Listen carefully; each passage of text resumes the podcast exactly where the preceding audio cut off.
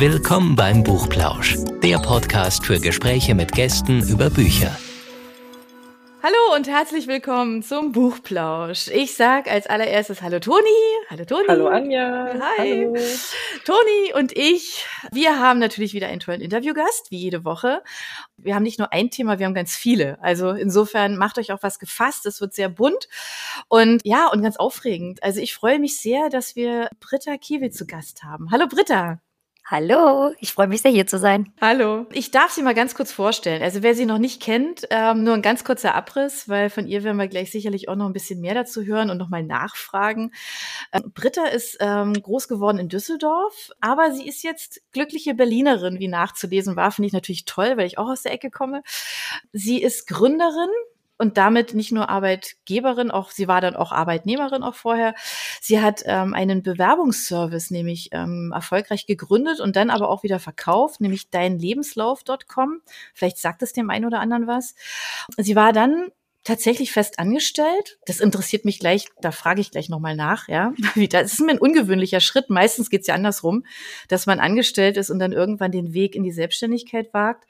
Und ähm, offensichtlich war es bei Britta umgekehrt. Ja, und sie sagt, dass sie inzwischen, also inzwischen ist sie Mama.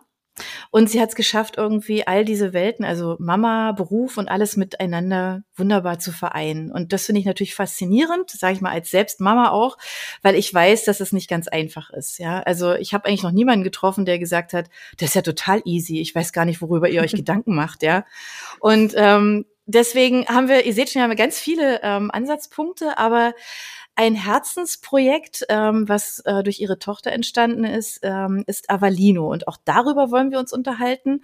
Und natürlich über das große, weite Feld des Social Media. Sie ist nämlich echt ein TikTok-Star und auch ein Instagram-Star. Und ähm, insofern, ja, wir sind aufgeregt. Toni und ich, wir sind ein bisschen aufgeregt, ja. dass wir Britta ins Interview bekommen haben. Insofern, äh, Britta, noch einmal ein herzliches, wirklich ein warmes Willkommen. Schön, dass du da bist. Super schön und ich glaube, das war mit Abstand die beste Vorstellung, die jemals äh, jemand gemacht hat am Anfang von sowas. Danke. Sehr, sehr gerne, sehr, sehr gerne.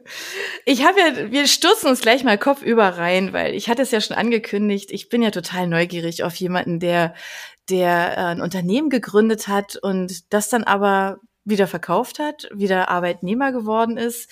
Ähm, wie ist es denn dazu gekommen? Also hast du eine, eine, Idee gehabt und hast gesagt, die muss jetzt einfach raus, da muss ich jetzt was draus machen? Ähm, und wenn ja, was hast du vorher gemacht? Ja, und es war lustig, als du es vorgestellt hast, da hatte ich die ganze Zeit so Flashbacks, bei denen ich mich selber daran erinnert habe, welche Gefühle das waren. Ähm, weil als ich dann nämlich meinen Job in der Festanstellung wieder hatte, war mhm. das eine der ersten Fragen, genau wie du gesagt hast. So, hä, eigentlich kenne ich es nur anders. Und wenn jemand selbstständig war, dann lässt die Person sich eigentlich nicht mehr anstellen. Ähm, und ich weiß aber auch genau mhm. genau noch, wie das war. Ich komme ja aus der ähm, Gründerszene. Also ich habe tatsächlich auch das Magazin damals mit aufgebaut. Ich habe nicht selber geschrieben, das eher zum Spaß. Ähm, und ich war damals von so vielen GründerInnen umgeben, dass ich irgendwann dachte, so wenn diese ganzen Menschen das können, dann kann ich das auch hatte aber nicht so richtig eine Idee. Und dann habe ich mir einen großen Traum erfüllt, habe eine One-Way-Reise gemacht. Da kam mich dann ein ehemaliger ähm, Arbeitskollege besuchen und mit dem zusammen ist in Kambodscha am Tresen die Idee hinter dem digitalen Bewerbungsservice entstanden. Und dann haben wir irgendwie, irgendwann haben wir gesagt, ähm, also ich habe gesagt, wenn du das mit mir durchziehst, dann bin ich in drei Tagen zurück in Deutschland und genauso war es dann tatsächlich auch. Ähm, das heißt, wir haben aus dem Stegreif den Bewerbungsservice gegründet, auch komplett gebootstrapped. Das heißt, aus eigenen Mitteln und keine riesengroßen Businesspläne und Finanzierungsrunden eingetütet, sondern einfach ein bisschen Learning by Doing. Und, ähm, und also genau, das erstmal zur, zur Gründung.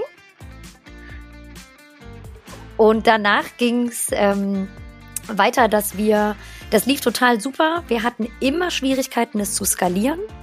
Und irgendwann ähm, haben wir es verkauft und danach habe ich aber auch noch weiter für das Unternehmen gearbeitet und habe dann irgendwann gemerkt, ich bin da rausgewachsen. So, ich bin aus den Kinderschuhen irgendwie rausgewachsen und habe richtig mhm. gespürt, ich möchte jetzt was Neues machen. Ähm, und ich war auch noch sehr jung, davon auch nicht vergessen. Und ich hatte auch nie Angst davor, mich festanstellen zu lassen wieder, weil ich dachte, ey, das war jetzt die geilste Erfahrung, die mir wirklich niemand mehr wegnehmen kann. Ähm, also ne, das super Learning und dachte dann, okay, wie kann ich dieses Wissen in die Festanstellung wieder mit einbringen? Und äh, so bin ich dann an der Code gelandet und habe tatsächlich wieder einen Chef gehabt. Was ich super spannend finde, da muss ich jetzt einfach nochmal reingrätschen. Ähm, du hast ja gesagt, du hast die Erfahrung deiner, deiner Selbstständigkeit und all mit der ganzen Reise, die du da mitgemacht hast, hast du mit in dein, in dein Angestellten-Dasein genommen. Und auch das ist ja was, was ich ehrlich gesagt so noch nie gehört habe, weil es eigentlich meistens nicht geht, weil man äh, das, ja man meistens bekommt man ja auch nicht die Freiheiten so, dass man sich so ähm, dass man sich so einbringen kann. Es wird zwar immer gesagt, dass man es gerne möchte, aber oftmals ist es ja dann doch nicht so im, im, im echten Leben. Wie, wie, wie geht denn das, dass man diese Erfahrung, also dass du diese Erfahrung mit in deinen Job tatsächlich nehmen konntest? Ich sag dir, was die Zauberformel war. Und zwar war ich einmal im Leben so frech und habe den Spieß einfach umgedreht. Das heißt, als ich ganz bewusst dann auch damals gekündigt habe, habe ich gesagt, ich habe mir innerhalb von Sekunden, also ich meine, ich hatte dann bis zu dem Zeitpunkt 2000 Bewerbungen geschrieben für andere. Ne? Dann dachte ich, komm, dann kann ich das für mich auch mal machen. Und habe mir selber einen, mit einem Homepage-Baukasten eine Website gebaut und bin selber einfach zu den Unternehmen gegangen, die ich geil fand und habe gesagt, guck mal, das kann ich, vielleicht habt ihr ja eine Stelle für mich, weil mit euch würde ich gern zusammenarbeiten, sagt mir doch mal, was euch ausmacht. Und das wirkt jetzt erstmal so ein bisschen, oh. ne, who are you? Aber ich sage euch ganz ehrlich, ich glaube, ich habe mit, also ich hatte danach sieben Vorstellungsgespräche auf jeden Fall. Und das war mega, mega cool. Das hat echt tatsächlich sehr gut geklappt. Und dann habe ich natürlich das auch total zum Thema gemacht, ne? weil die Frage kam in mhm. den Bewerbungsgesprächen so, ja, ähm, du hast, du bist, du warst selbstständig, warum jetzt wieder mit, mit Chef oder Chefin? Und ähm, da habe ich einen ganz großen ähm, Schwerpunkt drauf gelegt, äh, dass ich auch gesagt habe, ich werde mein Leben lang nicht mehr 9 to 5 arbeiten können. Weil gerade in der Digitalwirtschaft das einfach für mich die, also es gibt einfach mhm. meiner Meinung nach überhaupt gar keinen Sinn. Es gibt Jobs, da ist es extrem wichtig und auch vor Ort zu sein. Aber nicht, wenn du eine digitale Hochschule für Pioniere hochziehst. Also, also ne? Mhm. Why? Nee. Und das ja. war wichtig. Und das hat geholfen.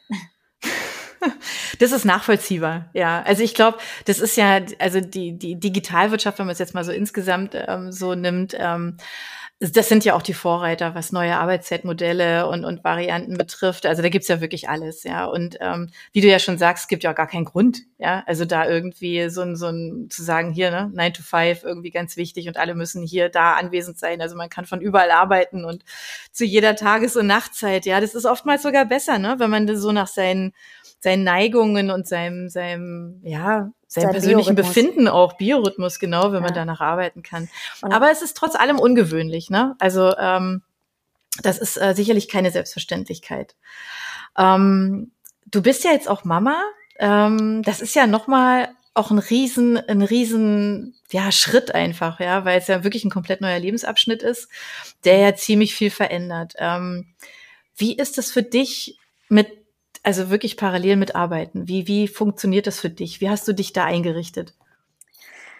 Also ich wusste auf jeden Fall schon ganz, ganz früh, dass ich mich ähm, nicht langfristig in einer der Welten verlieren will.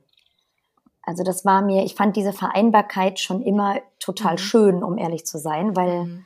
wenn du so brutal genervt bist, wenn das Kind mal wieder am Sprung ist oder was, oder ne, wir alle sind krank oder wir haben unsere Phasen und sind wütend oder haben keinen Schlaf oder sonst was, dann hatte ich immer die Möglichkeit zu sagen, großartig, jetzt beginnt aber mein Job, der genauso nervig sein konnte, aber auf eine ganz andere Art und Weise und beide gleichzeitig wieder die super schönen Seiten hatten. Mhm. Das habe ich mir sehr, sehr, sehr früh gesagt. Also ich bin tatsächlich direkt nach dem Mutterschutz zurückgegangen, mhm. weil ich auch die Zeit kurz vor meinem Mutterschutz genutzt habe, um meinen Arbeitgeber damals familienfreundlich aufzubauen. Das heißt, ah, okay. es, war, es hat super stark, also total geholfen. Und ich hatte auch also das, das, die Gründer der, der Hochschule, die waren halt auch super cool. Ich wurde im, als ich schwanger war, ich glaube im achten Monat habe ich meine Beförderung noch bekommen. Es war total schön. Irgendwie dann war auch klar, ich muss mir da erstens keine Sorgen machen und zweitens wurde mir auch alles freigehalten, weil ähm, alle haben natürlich am Anfang gesagt, nein, du kannst so früh nicht arbeiten, du wirst das sehen, du musst ein Jahr zu Hause bleiben. Aber ich, ich wusste das. Ich wusste einfach, dass ich, dass ich, also ne, man weiß es dann natürlich letztendlich nie, aber ich hatte diesen Plan A ähm, die haben ja aber natürlich auch alles offen gehalten, dass wenn der nicht klappt, dann halt Plan B oder C in Kraft tritt. Und so ließ sich das tatsächlich relativ nahtlos vereinen. Das klingt jetzt ein bisschen geschönt, aber so empfinde ich es tatsächlich.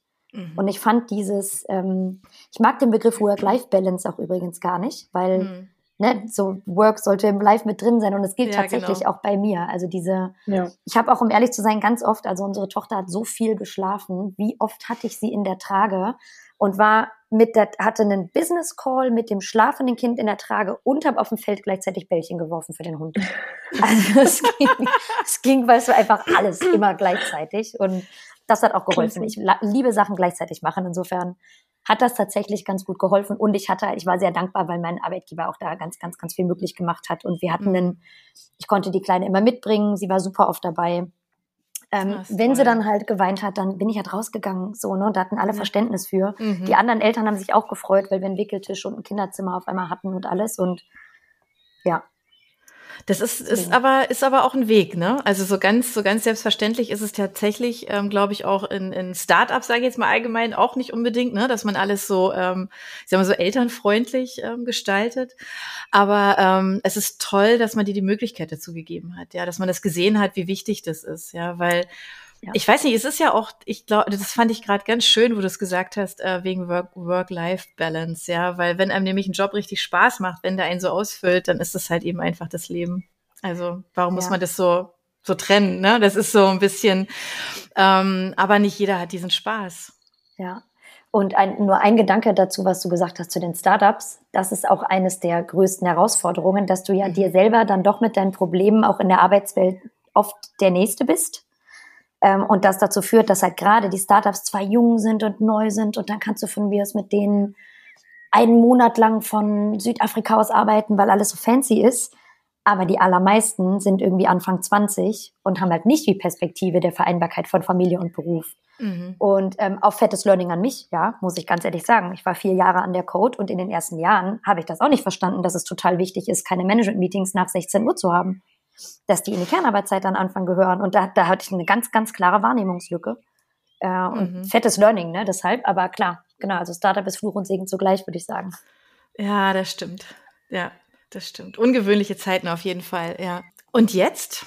Was machst du jetzt? Jetzt?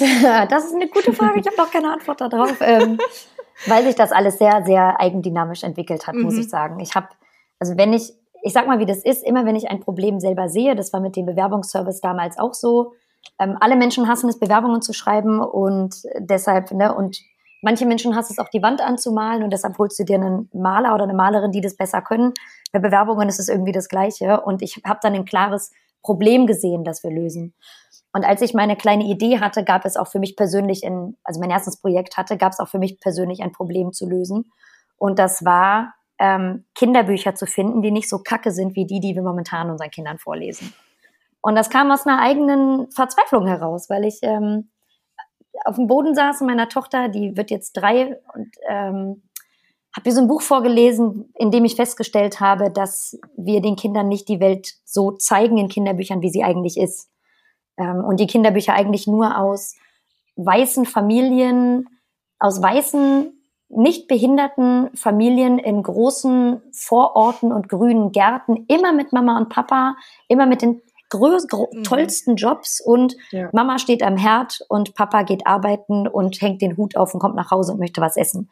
So, also das ist die Welt, die wir den Kindern in Kinderbüchern zeigen.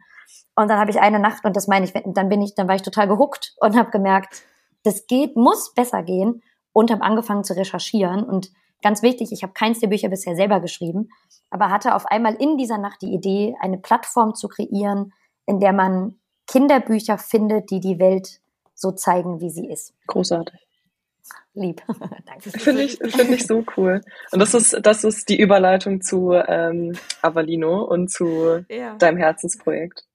Oh, voll schön. Ja, Toll. sehr gut, das passt. genau. Cool.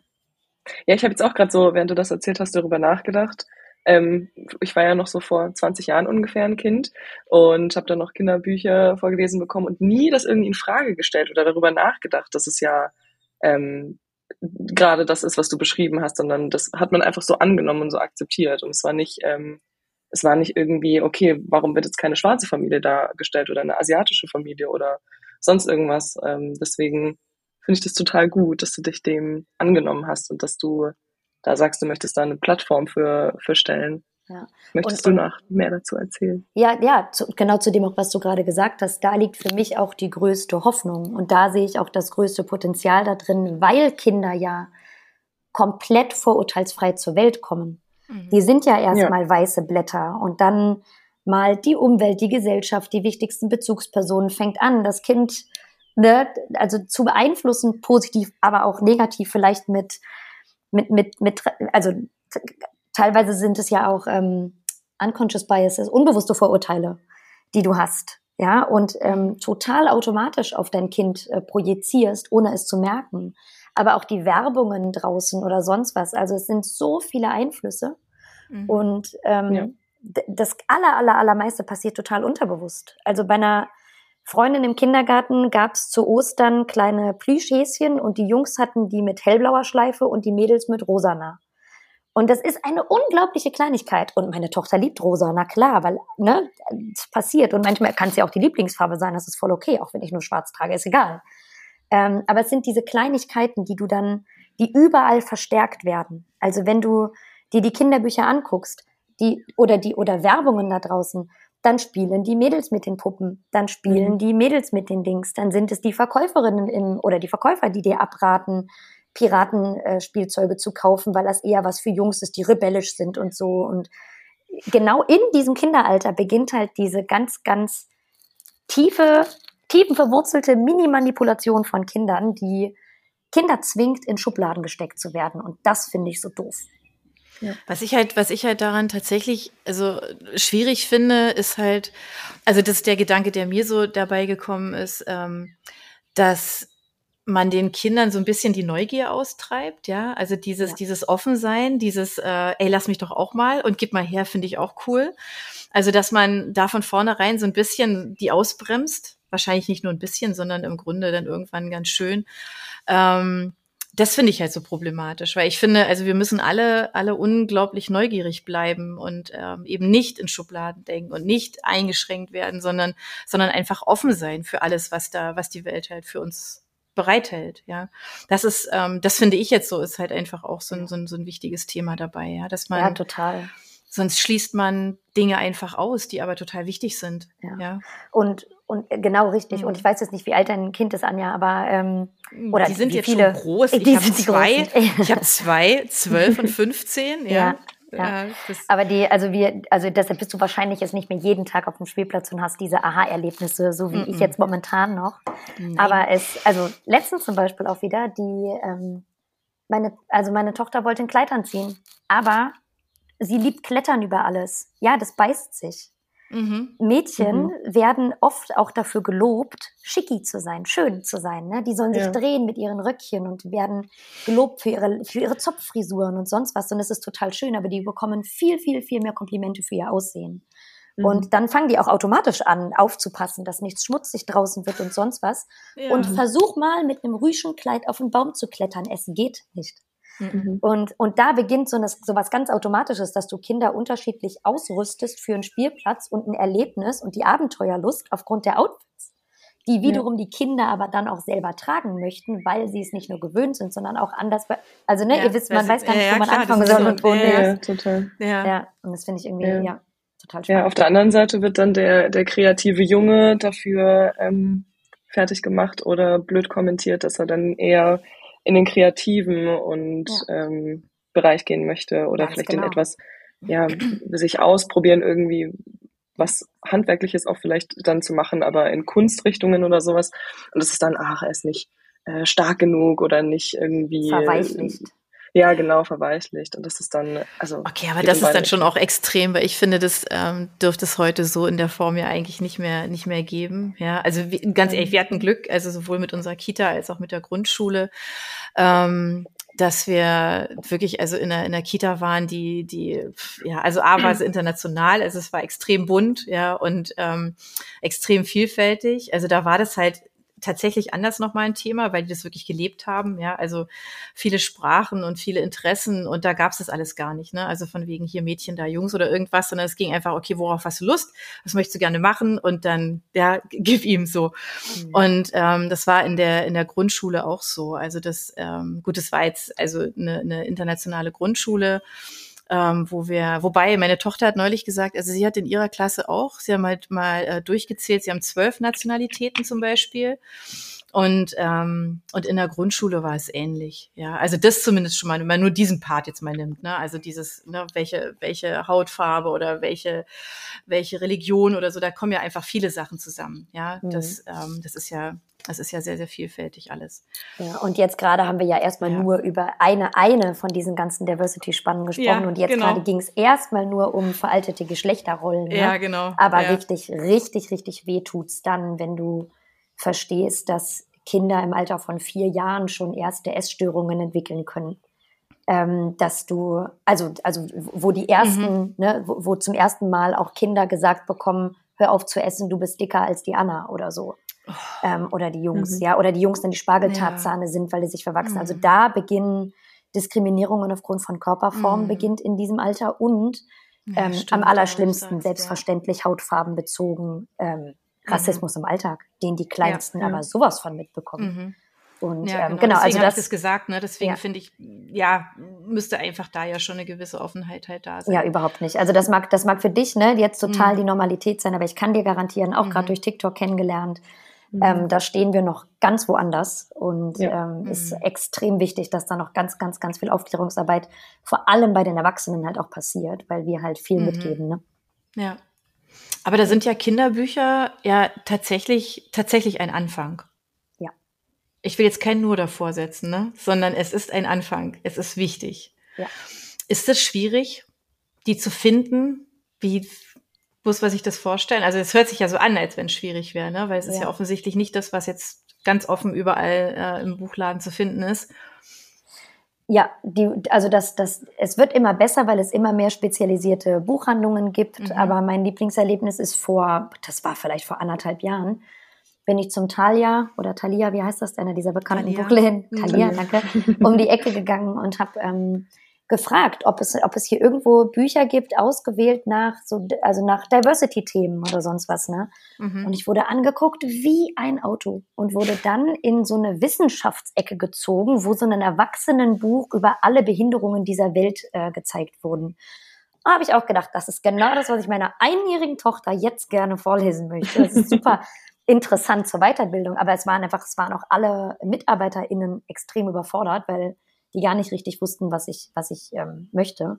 Und mhm. deshalb war ganz, ganz, ganz viel jetzt Eigenrecherche, mhm. immer noch, immer noch. Mittlerweile ganz viele Empfehlungen, Eigenverlage, die auch auf mich zukommen. Mhm. Und okay. also das Thema wird schon immer wichtiger, aber es ist immer noch definitiv eine große klein. Suche, da mal ab und zu, weil viele, um ehrlich zu sein, auch meinen es gut.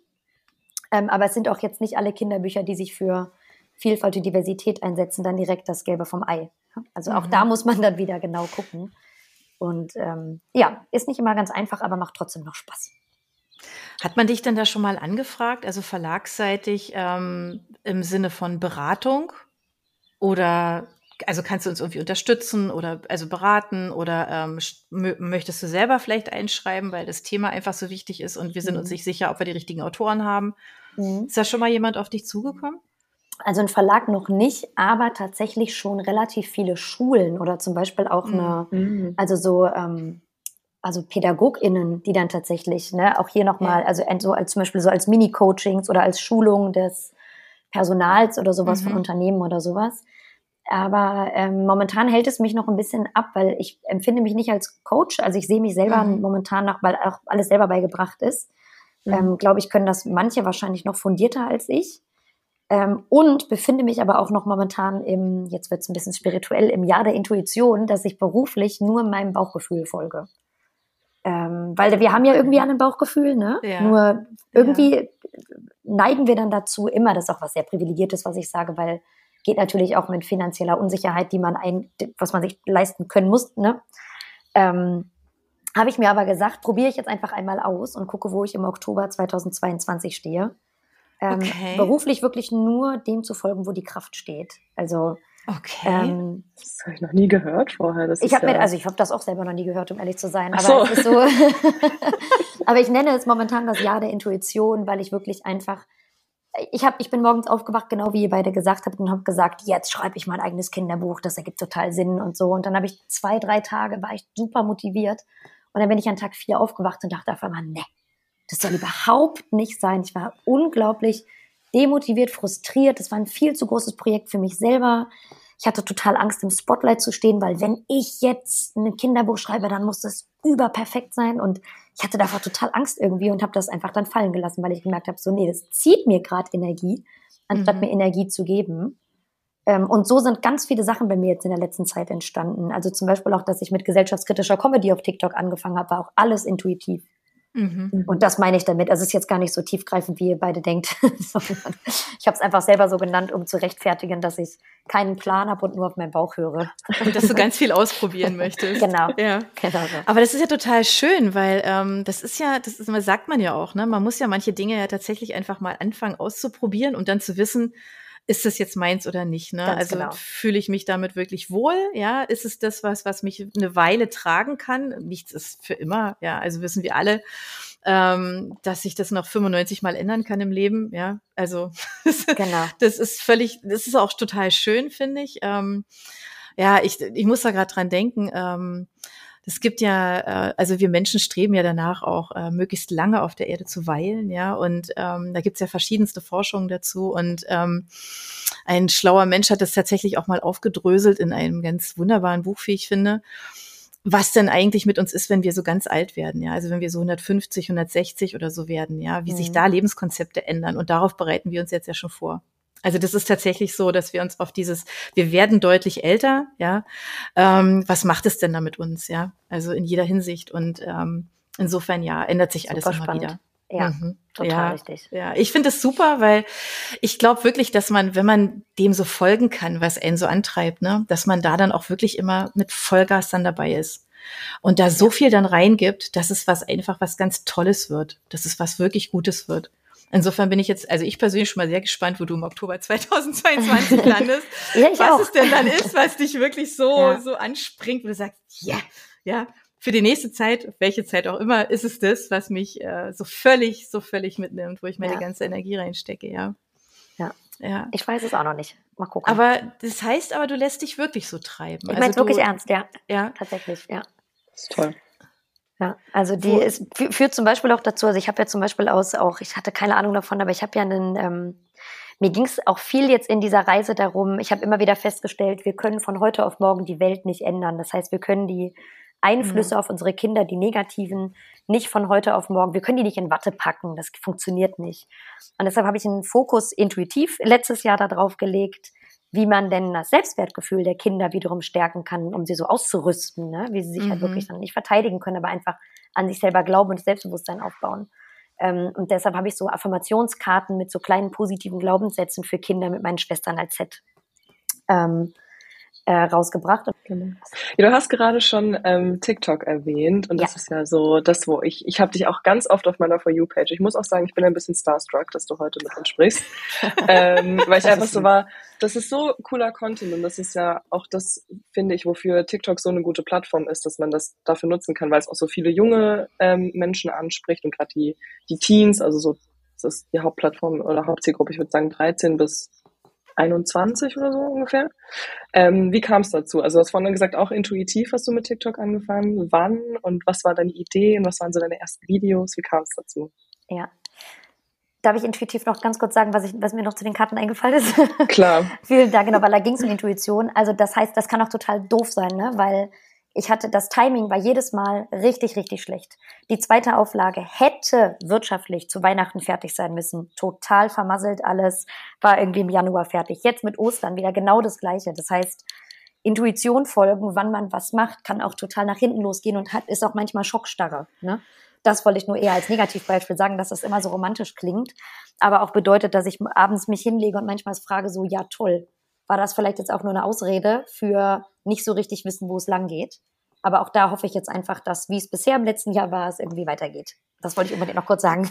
Du, also ich meine, es ist ja tatsächlich aber auch so, dass du ja, dass du ja aus allem was mitnimmst. Also egal, egal was es jetzt ja. dann war, ob das jetzt der Zeitpunkt nicht der richtige war oder was auch immer, für irgendwas ist es gut.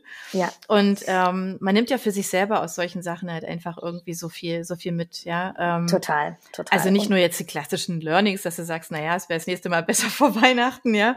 Ähm, ja. Das ist sicherlich bei dem einen oder anderen ähm, Projekt sinnvoll, einfach weil es so starke, so starke Monate oder Wochen Wochen sind, ja, aber, aber trotzdem macht es ja was, ja. Und du hast ja, ja ähm, dich mit diesem Thema ähm, ja intensiv auseinandergesetzt und ähm, das wirkt mit Sicherheit in einem deiner nächsten Projekte dann nochmal weiter und insofern genau. ja das ja. ist ähm, mit Sicherheit eine gute Geschichte. Ja, ja, aber sorry. Und genau und jetzt sorry sorry jetzt jetzt TikTok. TikTok, TikTok weil genau, also ich habe Toni hat es ja schon schon angerissen aber um nochmal diese Schleife da zurückzudrehen ähm, TikTok weiß man ja, ist ja auch wahnsinnig aufwendig. Also dafür die Entscheidung zu treffen, sich da zu tummeln, ja, mit einer entsprechenden Regelmäßigkeit, ist ja schon auch ein Schritt. Ja, und gleichzeitig hatte ich auch hier wieder diesen einen Morgen, bei der ich dachte, bei dem ich hatte ja mit Instagram angefangen und habe da mhm. einfach nur Fotos gemacht und die Videos und äh, und die und die Bücher porträtiert. Und dann dachte ich irgendwann, ja, die liegen ja hier und diese Kurzvideos. YouTube war mir immer zu lang. Ich fand YouTube schon immer geil, mhm. aber ich habe mich jetzt auch nie, ich habe nie irgendwas mit meiner Stimme oder sowas gemacht. Und dann dachte ich auf einmal, boah, ich müsste ja noch nicht mal mein Gesicht richtig zeigen. Ich könnte ja einfach die Videos abspulen. Ich kann relativ schnell sprechen. Vielleicht macht mir das sogar Spaß und habe als absolute Laien angefangen. Mega random. Hab mir 15 Bücher cool. genommen und habe aber jetzt auch nicht vorproduziert, sondern habe nach hab mich gezwungen, ich weiß nicht, wie das bei euch ist, wenn ihr eure Stimme selber dann hört oder sowas. Ich habe mich gezwungen, mir jedes Video bestimmt 50 Mal anzugucken. Von mir selber, um immer wieder zu sagen, ja. warum hat das funktioniert, warum hat das nicht funktioniert, warum war das gut, warum sind die Kommentare jetzt das? Dann kam irgendwann das Feedback, Britta, warum versuchst du verkrampft ein gesamtes Buch in 15 Sekunden vorzustellen? Da hatte ich einen Tipp gelesen, dass 15 Sekunden Videos eher auf der For You-Page landen. Größter Bullshit ever. Stimmt überhaupt nicht, ne?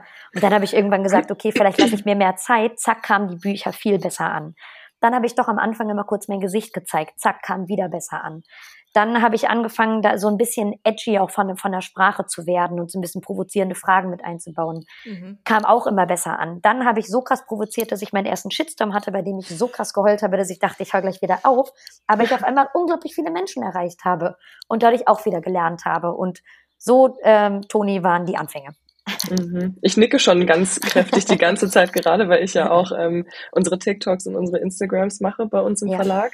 Und ähm, das, was du gerade sagtest, mit ganz oft die Videos anhören und wenn ich ein Voice-Over mache, ich fand es am Anfang so schlimm, ein Voice-Over zu machen, weil ich mir so dachte, oh Gott, ich kann meine eigene Stimme nicht anhören. Ja. Ähm, aber das ist dieses ähm, einfach immer wieder abspielen und das nochmal angucken und sich selber daran zu verbessern. Deswegen, das hat du hast mir gerade aus der Seele gesprochen. Ja. Und ähm, ja, ich finde es total cool, dass du das dann so auch ausgeweitet hast. Also mittlerweile machst du ja alles Mögliche, nicht nur zu den, zu den Kinderbüchern, sondern zu Gender, zu Identity oder zu Gleichberechtigung, zu äh, allen möglichen Themen. Und ich fand das, ich fand das so cool, weil ich habe sonst, glaube ich, keinen Creator irgendwie jetzt im deutschsprachigen Raum gesehen, der oder die das so macht, wie du das machst.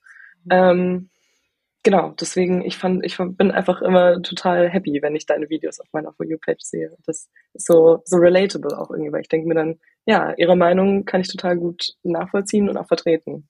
Ja, ist total nett, dass du das sagst. Und es war auch ein, also für mich war der Schlüsselmoment, dass gesellschaftskritische Comedy tatsächlich rar ist auf TikTok. Mhm. Und ähm, ich kenne so ein paar CreatorInnen, die machen das super, aber mit weniger Schwerpunkt auf die Welt für Kinder fairer und gerechter machen, so ein mhm. bisschen wachrütteln. Und das Wichtigste ist für mich ja immer, dass ich versuche, Aufklärungsarbeit ohne erhobenen Zeigefinger zu machen. Ne? Mhm. Ja. Eigentlich, eigentlich beißt sich da das auch, wie heißt das? Also eigentlich geht das ja gar nicht, weil Aufklärungsarbeit muss unangenehm sein, das muss kritisch sein. Und ich habe ähm, den unglaublichen Vorteil, dass ich das ja in Rollen tatsächlich verarbeite ja, und genau. ähm, bei den meisten Themen von marginalisierten Gruppen das Privileg habe, dass ich da reinschlüpfe und wieder raus kann. Das heißt, mhm. ich bin ganz oft ein Ally. Ja, ich kann, mhm. ich, ich, mhm.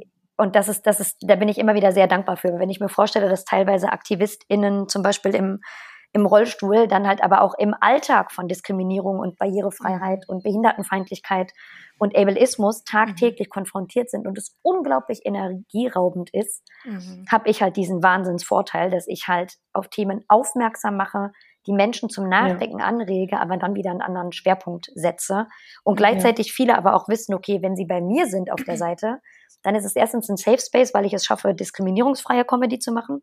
Mhm. Glaube ich zumindest. Ich lerne da auch immer weiter dazu, aber dann hole ich mhm. halt die Community ab. Ähm, und zu wissen, dass ich ein Sprachrohr versuche zu sein.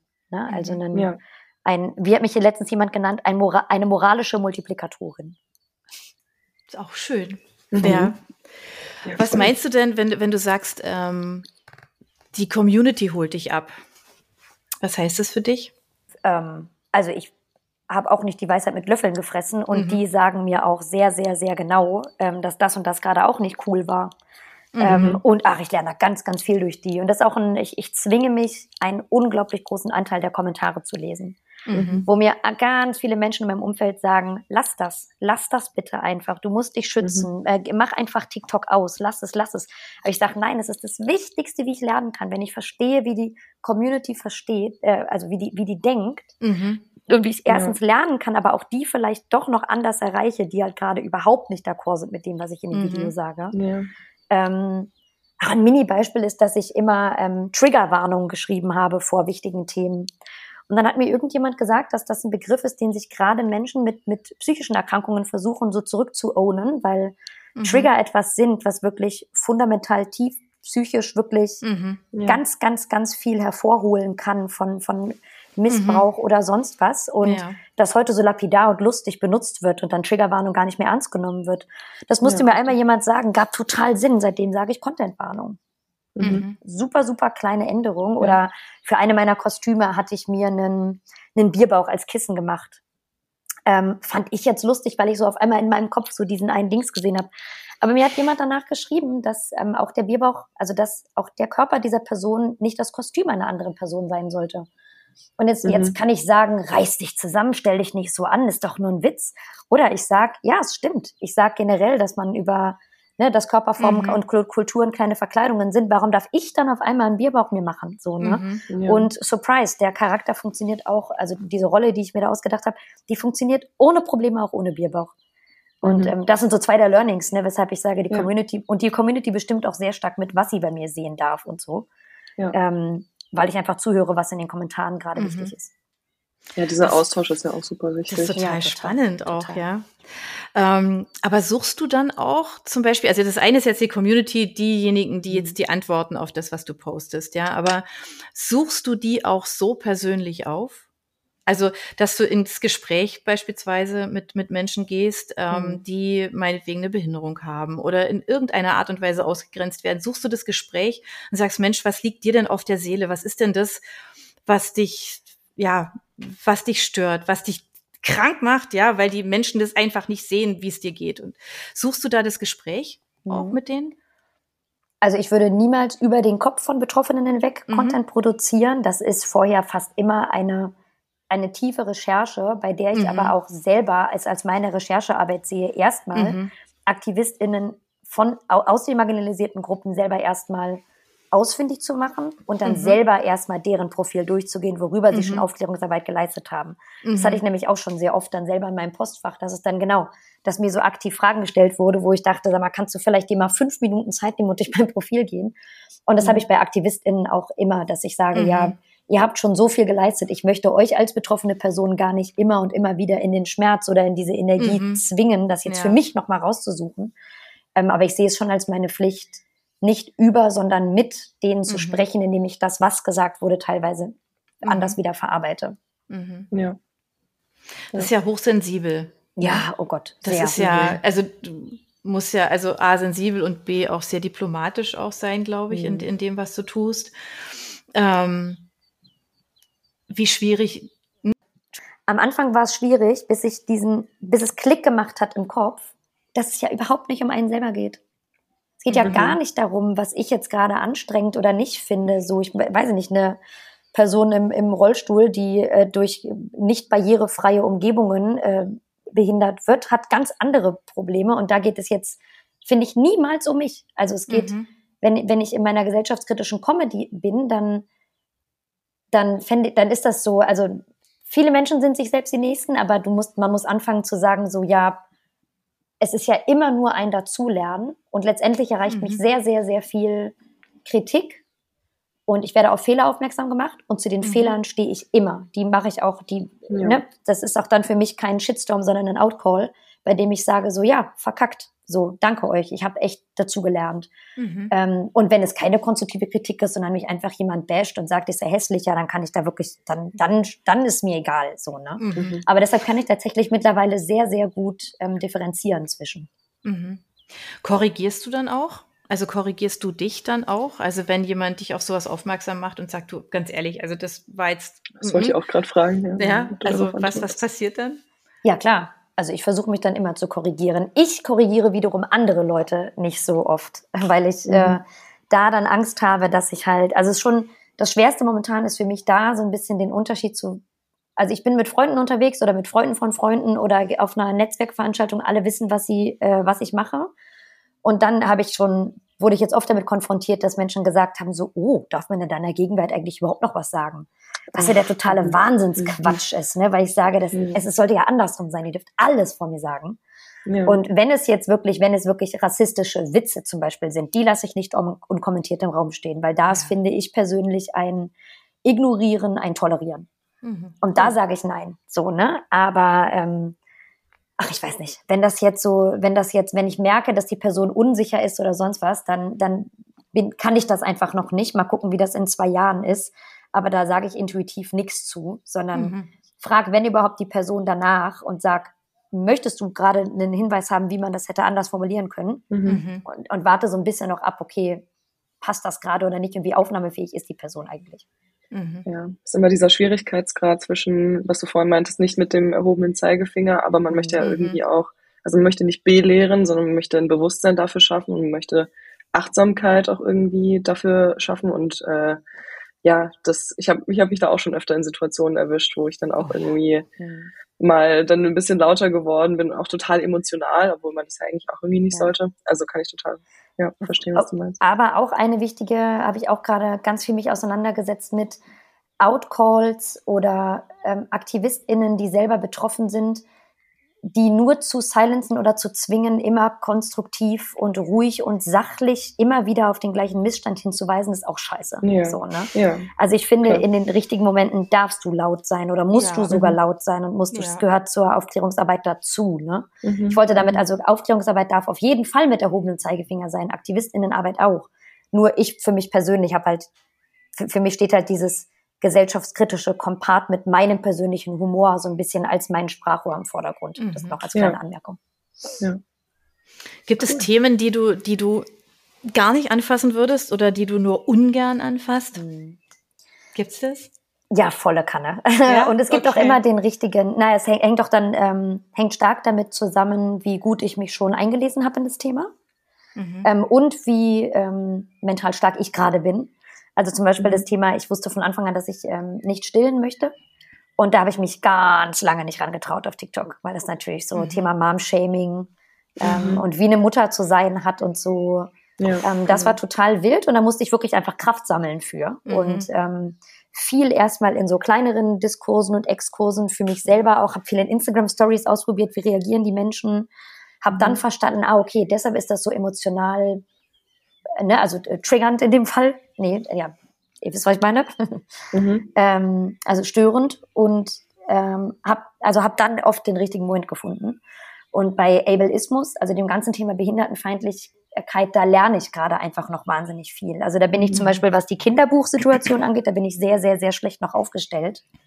Mhm. Ähm, und ein ganz neues Thema, Anja, wenn du gerade fragst, finde ich nämlich spannend. Ich setze mich gerade mit dem Thema Ageismus auseinander also die Diskriminierung aufgrund von ähm, Alter, Altermerkmalen, mhm. vom, vom Alter. Mhm. Ähm, ja. Also dass so zum Beispiel, mhm. ach weiß ich nicht, Witze darüber machst, wenn jemand nicht mehr so schnell ist oder wenn die graue mhm. Haare kommen oder wenn ähm, Menschen im Alter vergesslich werden, weil sie eine Altersdemenz mhm. haben oder wenn die wenn die Großeltern oder die Charaktere immer die alten, meckernden Motzköpfe sind, was teilweise mhm. aber auch erste Altersdepressionen sein können und sowas. Ne? Und da bin ich gerade, das ist jetzt ganz, ganz frisch, erst seit ein paar Tagen dabei, weil ich da auch ein oder zwei meiner Charaktere nochmal kritisch drauf prüfen muss. Mhm. Ähm, ne, ob ich da nicht vielleicht auch äh, eine Wahrnehmungslücke bisher hatte und auch da in ein paar Fettnäpfchen getreten bin. Mhm. Es ist toll zu hören, wie du, wie du so reflektierst auch darüber und sagst, du musst da Mhm. deine Charaktere noch prüfen. Also ich habe das jetzt noch nicht von irgendeinem Creator oder einer Creatorin gehört, dass äh, er oder sie so reflektiert ähm, über die Inhalte ist. Finde ich Ja. cool. Das ist lieb von dir, danke. Es klingt aber, es klingt nach einem ständigen Lernen, ne? einem ständigen Mhm. Aufnehmen, Verarbeiten, gucken, ne? wie, wie verändert sich was und was. Es klingt auf jeden Fall sehr aufwendig. Keine Ahnung, wie viel Zeit du am Tag äh, für die sozialen Medien aufwendest, aber Mhm. das ist sicherlich nichts, was du mal eben so, glaube ich, früh in fünf Minuten aus dem Ärmel schüttelst, oder? Ja. Und deshalb mache ich es tatsächlich auch seit Oktober, versuche ich es wirklich in, ähm, also bin ich selbstständig tatsächlich mit dem Herzensprojekt. Mhm. Ähm, weil ich merke, dass es auch so, also es hat so ein unglaubliches Potenzial, auch so ein schönes. Und ich lerne, ich habe in den letzten zwei Jahren so viel gelernt, wie glaube ich noch nie in meinem Leben zuvor.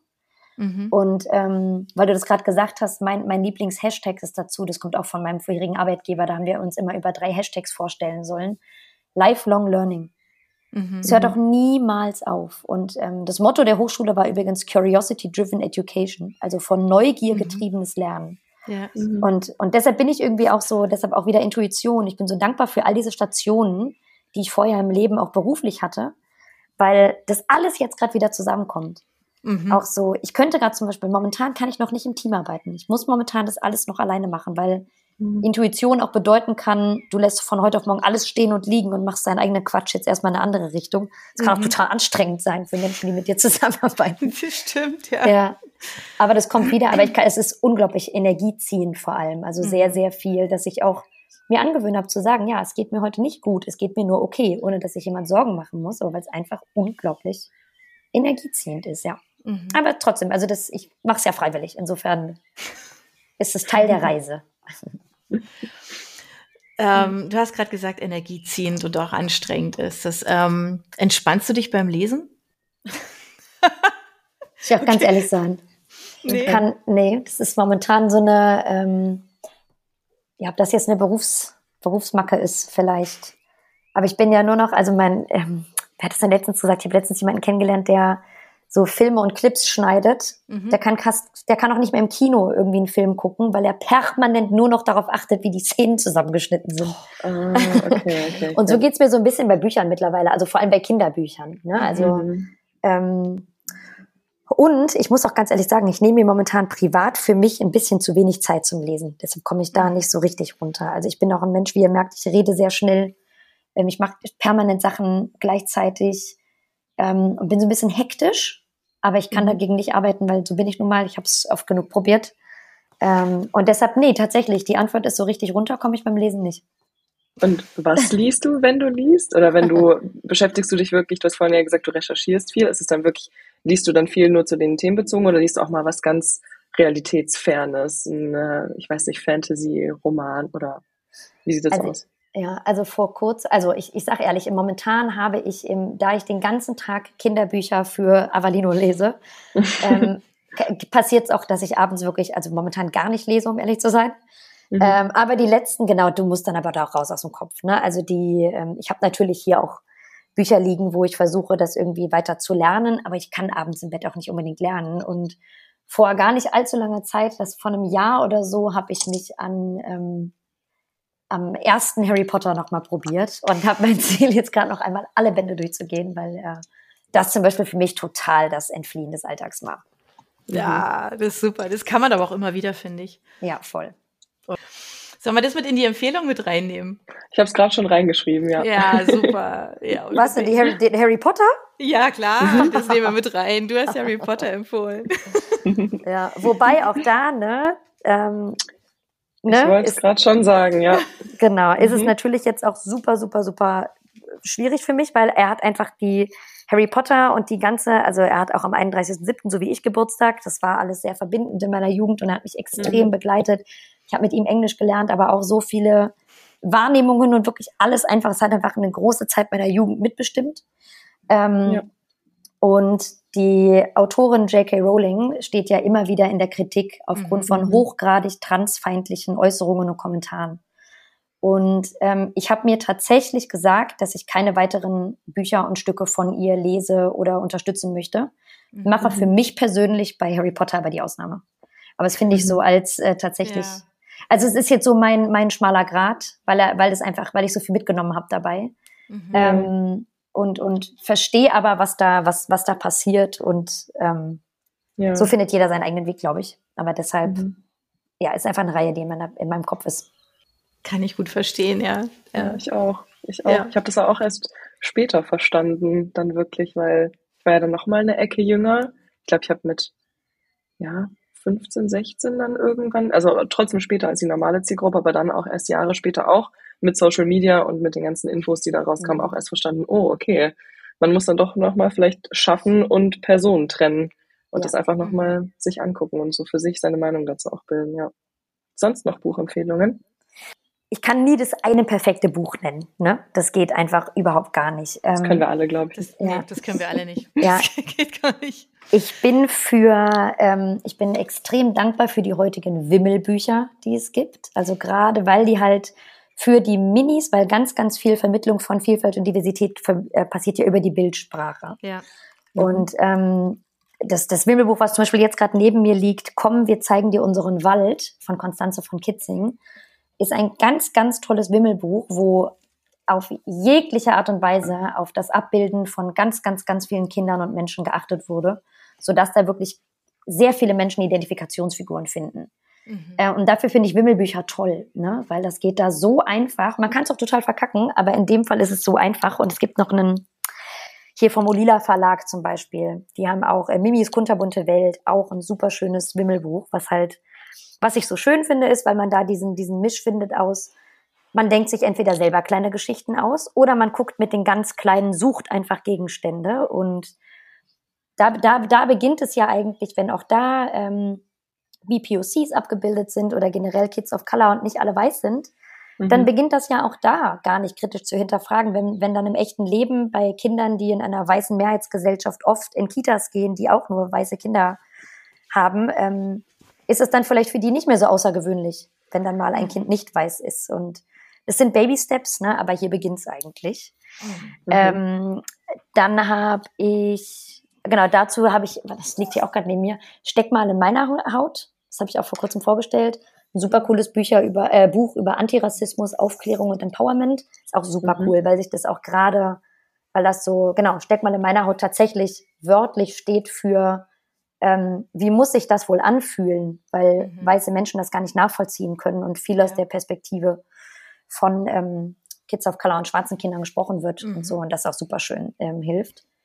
Und ein Thema, dem ich mich auch gerade ganz frisch widme, ähm, das ist ziemlich äh, edgy auch, ähm, das wahre Leben der Bauernhoftiere, weil es da nämlich um die kritische Auseinandersetzung mit der konventionellen versus der ökologischen Tierhaltung geht.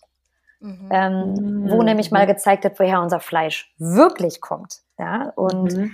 und da als Fun Fact, ich habe vor einem Monat ungefähr entschieden, dass ich meinem Kind keine Bücher mehr vorlese, wo Zoos drin vorkommen. Mhm. Mhm. Weil diese Verherrlichung, ihr, bitte achtet mal darauf, wenn ihr das nächste Mal ein Kinderbuch seht. Ich habe noch nie in meinem ganzen Leben so glückliche Tiere wie in Zoos gesehen im, im, im Bilderbuch. Die Mhm. strahlen, die Ja. spielen, da stehen wirklich, da sind winzig, also Nashörner Mhm. in grauen Betonzäunen abgebildet, die dann aber lustig sprechen. Und ich verstehe das auch, weil das ja eine Fantasiewelt ist. Aber da beginnt ja eigentlich die Romantisierung vom Zoo. Mhm. Und es mag jetzt, das mag jetzt wild klingen, ne, und ist auch ganz Mhm. schön, also das habe ich auch einmal thematisiert auf TikTok und bin zerrissen worden, weil das natürlich auch, die Menschen haben Angst, dass man ihnen die Kindheit wegnimmt und ähm, sonst Ja. sieht man doch nie einen Elefanten im echten Leben und sonst was. Und das ist eine Entscheidung und du kannst es irgendwie aufnehmen oder nicht. Und ich fand das jetzt gerade total einleuchtend. Ähm, ich gehe auch mit meiner Tochter nicht ins Zoo, aber meine Mama war jetzt gerade letztens mal mit ihr. Ne? So, das war dann für mich voll okay, wenn es eine andere Bezugsperson ist. Und bei den Bauernhoftieren ist es das Gleiche. Also so ein bisschen sich kritisch damit auseinanderzusetzen, dass es total süß ist für die Kids, die Bärchenwurst zu essen. Mhm. Aber irgendwann ist es doch auch mal spannend und das Buch ist ein Sachbuch trotzdem. Ja, also da Mhm. steht jetzt nicht, wie alles abgehackt wird, sonst wird einfach ganz normal darüber gesprochen, dass Hühner gar nicht als Standard glücklich ähm, süße Maiskörner picken, sondern Mhm. anders leben und das wird dargestellt. Und das finde ich voll cool, sodass Kinder dann doch irgendwie sich schon auch ihr eigenes Bild machen können. Und ähm, Mhm. ich könnte jetzt wahrscheinlich noch zehn weitere nennen, aber vielleicht reicht das ja. Wobei, wisst ihr was doch, wenn, ich weiß nicht, wer, wer genau die Zielgruppe äh, ist vom Buch Plausch, aber es gibt diese beiden wunderbaren Ratgeber von Familiar Faces. Äh, und zwar, wie erkläre ich Kindern Rassismus und äh, zur geschlechtersensiblen Begleitung äh, Mädchen, junge Kind. Und die beiden sind super empfehlenswert für Kitas, für Schulen, aber auch für die persönliche Weiterentwicklung, wie man so ein bisschen auch ähm, so die eigenen Wahrnehmungslücken schärfen kann. Mhm. Gott, das waren jetzt ganz schön viele, ne? Das finde ich super. Das war Okay, total prima. spannend. Also wir nehmen die alle einfach unheimlich gerne mit rein. Ja. Ähm, verlinken die auch, damit man die auch wirklich findet und Cool. ähm, da nicht lange suchen muss. Ähm, das machen wir ja immer. Ähm, es sind ganz tolle Empfehlungen. Das ist einmal so ein ganz buntes, ganz buntes Mhm. Feld, ja, was einem aber auch gleich zeigt, wo es halt überall ansetzt, ne? Also, ja. Genau. na, womit muss ich mich eigentlich mal auseinandersetzen, wenn ich es noch nicht gemacht habe. Insofern ähm, ist es eine ganz schöne, ja, ganz schönes, ähm, ja, Feld. Einfach ganz toll. Vielen Dank. Ja. Gerne. Ja. Ja, Mensch, dann würde ich jetzt an der Stelle sagen, jetzt haben wir doch länger gequatscht, als wir eigentlich gedacht haben. Nur mal so am Rande, ja. ähm, ich sage jetzt einfach mal vielen, vielen Dank für deine Zeit. Ähm, wir verlinken dich, damit es auch ganz einfach ist, dir zu folgen. Und ähm, ja, und wir hoffen einfach, ähm, dass ganz, ganz viele Menschen einfach ein Tick wacher werden, ein bisschen sensibler werden. Also nicht nur ein bisschen, sondern wirklich sensibler werden. Ähm, und danken dir halt einfach für deinen Einsatz dafür. Ja, es ist einfach ganz, ganz arg schön, es ist inspirierend und ähm, ja, wir können es nur empfehlen. Ihr müsst ihr folgen. Äh, Diejenigen, die es noch nicht tun, die sollten es spätestens jetzt tun. Guckt einfach hier, ähm, nachdem ihr den Podcast gehört habt, einfach bei uns in die Show Notes. Da sind die Links drin. Das ist ganz einfach. Und äh, wenn ihr Fragen habt, dann wisst ihr auch, wie ihr die ähm, Britta einfach direkt erreicht und Fragen stellen könnt und ähm, einfach ins Gespräch kommen könnt. Und ihr könnt auch uns fragen. Wir sind auch da. Insofern, ja, vielen Dank für eure Zeit so zum Zuhören. Wer mehr von uns will, gerne abonnieren. Und wir sagen jetzt einfach Dankeschön für das Gespräch. Vielen, vielen Dank. Das hat Danke. richtig Spaß gemacht, hier zu sein. Danke euch. Uns auch. Dankeschön. Uns auch. So, tschüss Toni, tschüss Britta. Ciao, ciao. Ciao. Ciao, macht's gut. Ciao, ciao. Ciao.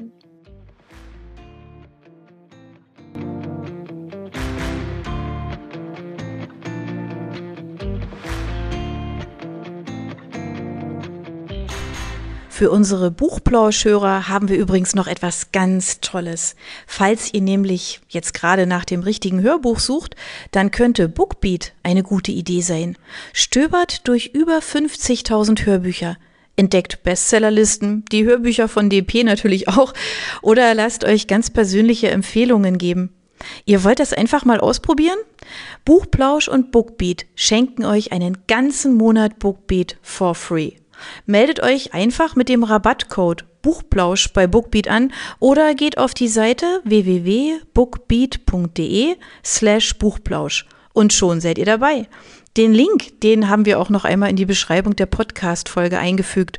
Also nutzt dieses wunderbare Angebot, einen Monat lang so irre viele Hörbücher zu hören, wie ihr wollt, denn genauso funktioniert Bookbeat. Das ist nämlich toll.